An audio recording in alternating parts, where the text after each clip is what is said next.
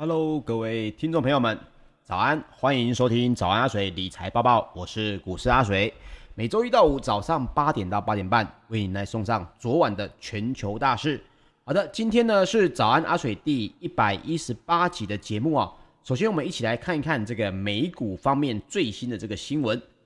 因为能源类股呢，以及苹果晋阳，再加上首次哦申请失业救济金的人数创了疫情以来的新低。那么也带动了纳斯达克指数，还有费城半导体指数都双双创下了历史的收盘新高。只有众所瞩目的八月的非农就业报告呢，即将在本周五出炉，仍然让整个投资者啊不敢轻举妄动。那么道琼工业平均指数呢，在九月二号中场是上涨了百分之零点三七，纳斯达克指数则是上涨了百分之零点一四，标准普尔五百指数则是上涨了百分之零点二八。那么，费城半导体指数则是上涨了百分之零点三三。好，其中呢也包括了美国的原油库存骤减，也带动了油价的跳高。这样子的情况下，也激励了在能源类股的上涨的情况。那么，纽约商业交易所哦，十月的西德州中级原油期货呢是上涨了超过百分之二，已经来到了将近要七十美元每桶的价位，也创下了八月三号以来的收盘新高。那么，美国的能源资讯局呢，在二号就公布，截至八月二十七号为止哦，当周原油库存呢，比前周骤降了七百二十万桶。那么先前呢，也连续三周的下滑，库存的降幅远高于 S M P Global 调查分析师所预估值哦，四百四十万桶。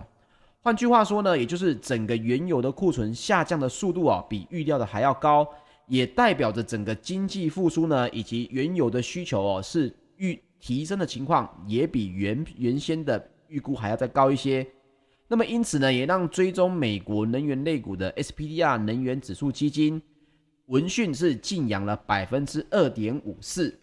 不过科技类股呢，就出现了涨多拉回的情况，其中亚马逊、微软。脸书以及 Google 的母公司 Alphabet 也分别下跌了百分之零点四六到百分之一点七七不等。那当中呢，我们要来提到苹果哦，苹果呢在昨天上涨了百分之零点七五，收在一百五十三点六五美元，又继续创下了历史的收盘新高。那么这个有部分的原因呢，这个市场的专家都认为，这是因为哦，苹果公司宣布将对 Apple Store 部分的大型应用程式开发商的佣金来做出些许的让步，那么允许呢类似阅读类以及听闻类的 APP 业者哦，可以回避其程式内购，可以避免被抽取百分之三十的佣金的这个制度。那么这个用户呢就可以直接向企业来购买服务。那当中哦，大家都认为，诶，这个听起来好像没有太大的让步啊。不过，各位要知道的是，苹果公司呢是在周三哦，向日本的公平交易委员会哦达成了和解，允许呢媒体类的 APP 绕过 Apple Store，提供呢用户可以直接连接到外部网站来进行支付，借此哦来化解存在已久的苹果税的这个争议。那么我们聊到这个苹果税是什么呢？基本上只要你在 Apple Store 上面有做到城市的购买哦。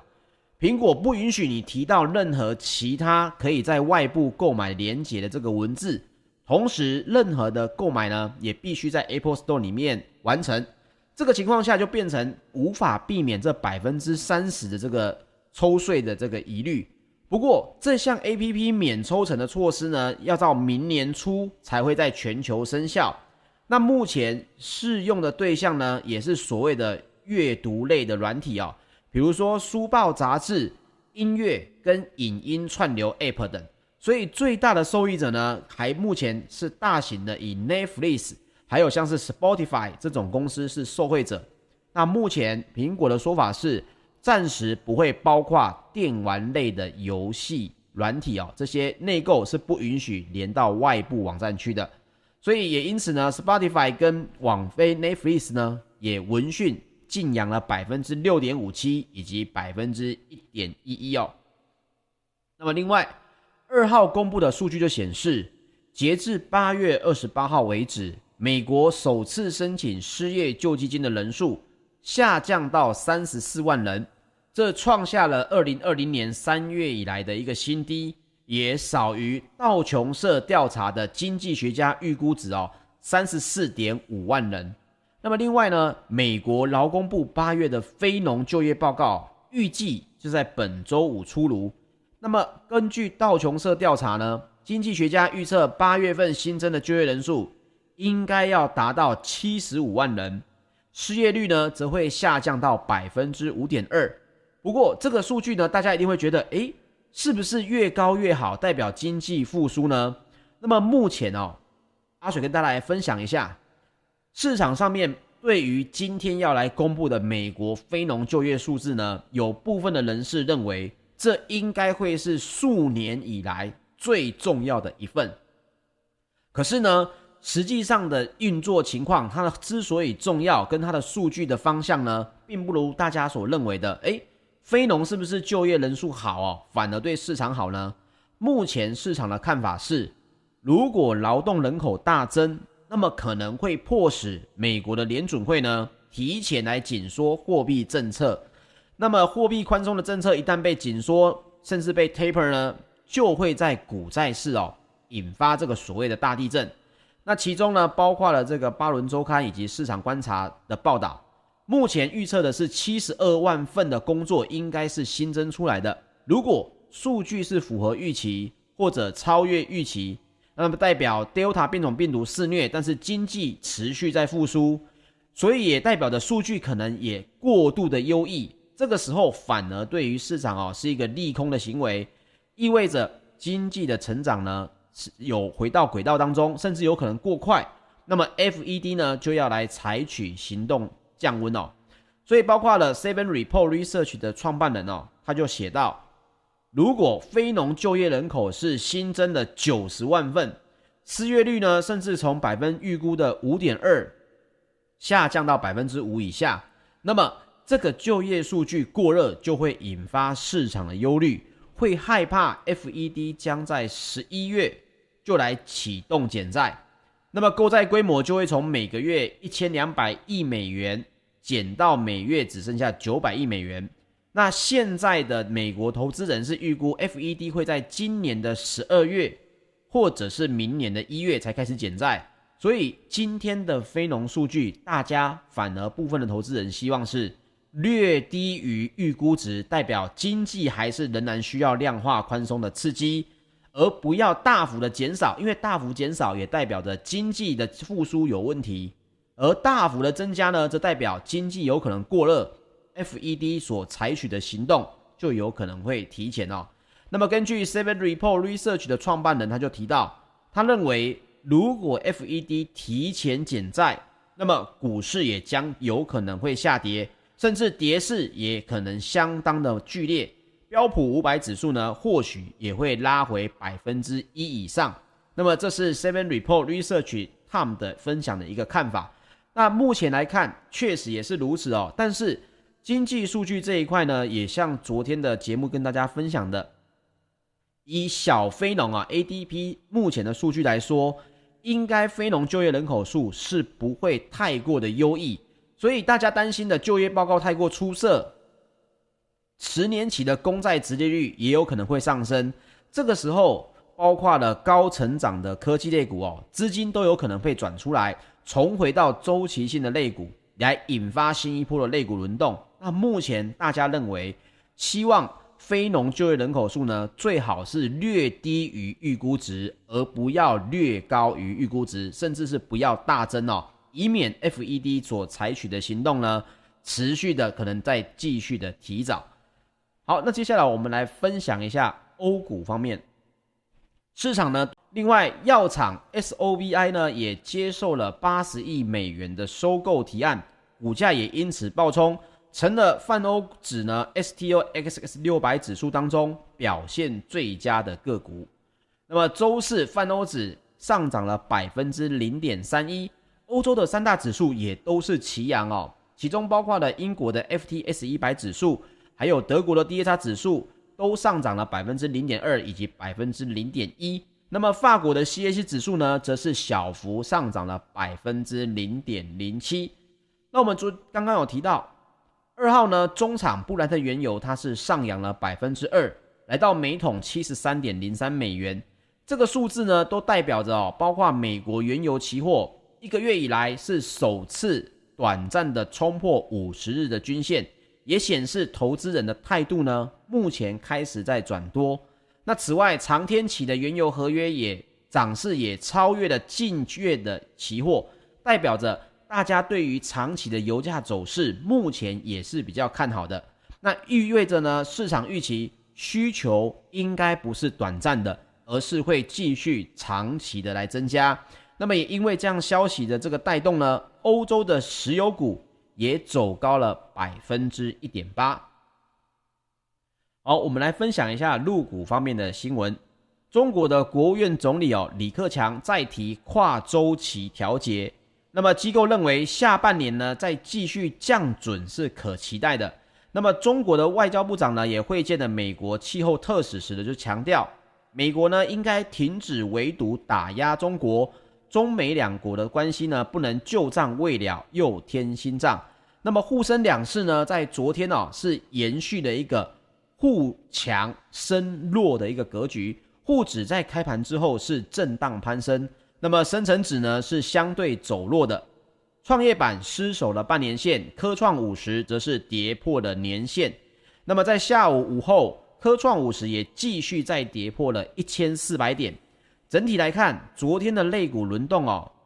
大部分呢没有一个明显的涨幅。那么代表外资动向的北向资金呢，是连九天呈现的净流入的情况。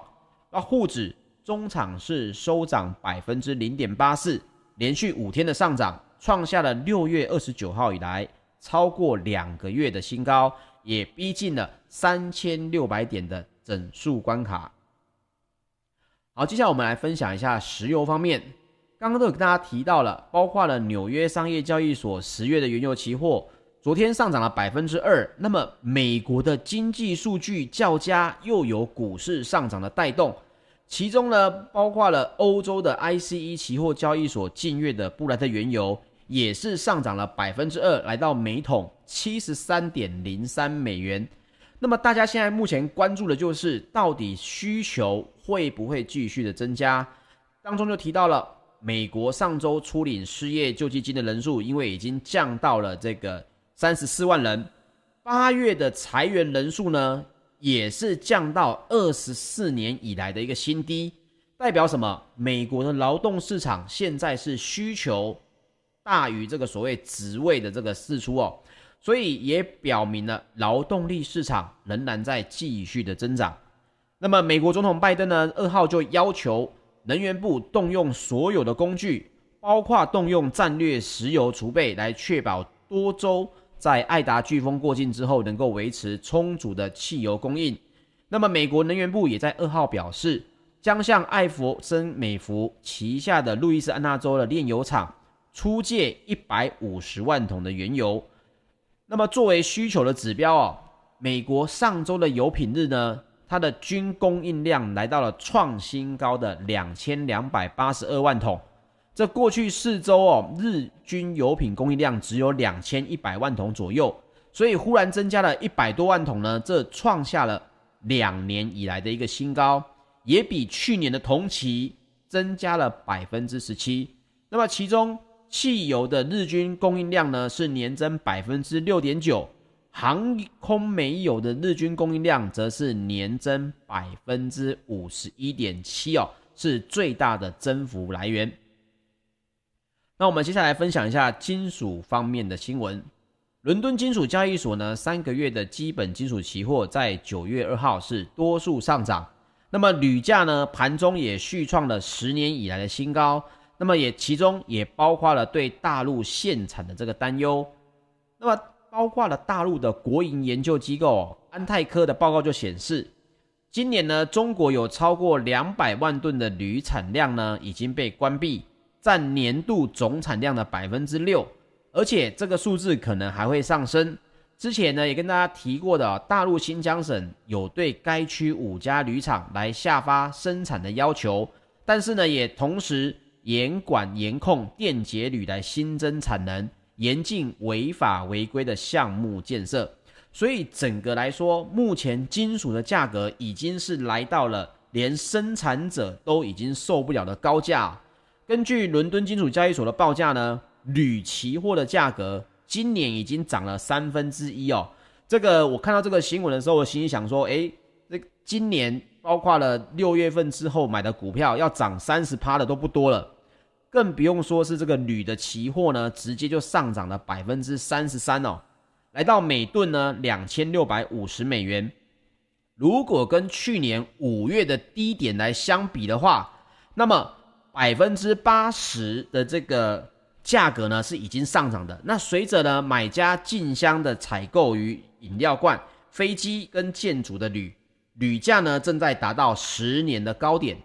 那根据《华尔街日报》的报道，虽然有足够的铝，目前还可以在全球流通。但是呢，洛杉矶跟长滩等航运港口哦，目前已经被订单挤得水泄不通，大部分的供应呢都被困在亚洲，让美国跟欧洲的买家难以获得铝，所有的铝制品的生产呢都会受到影响，当中也包括了特斯拉哦，所以这一点呢，包括金属的价格，各位可以继续关注一下。如果需求持续增加，而产能呢，还有整个运输的情况还是有问题，那么相关的这个铝的价格还是有可能会短线的震荡上涨。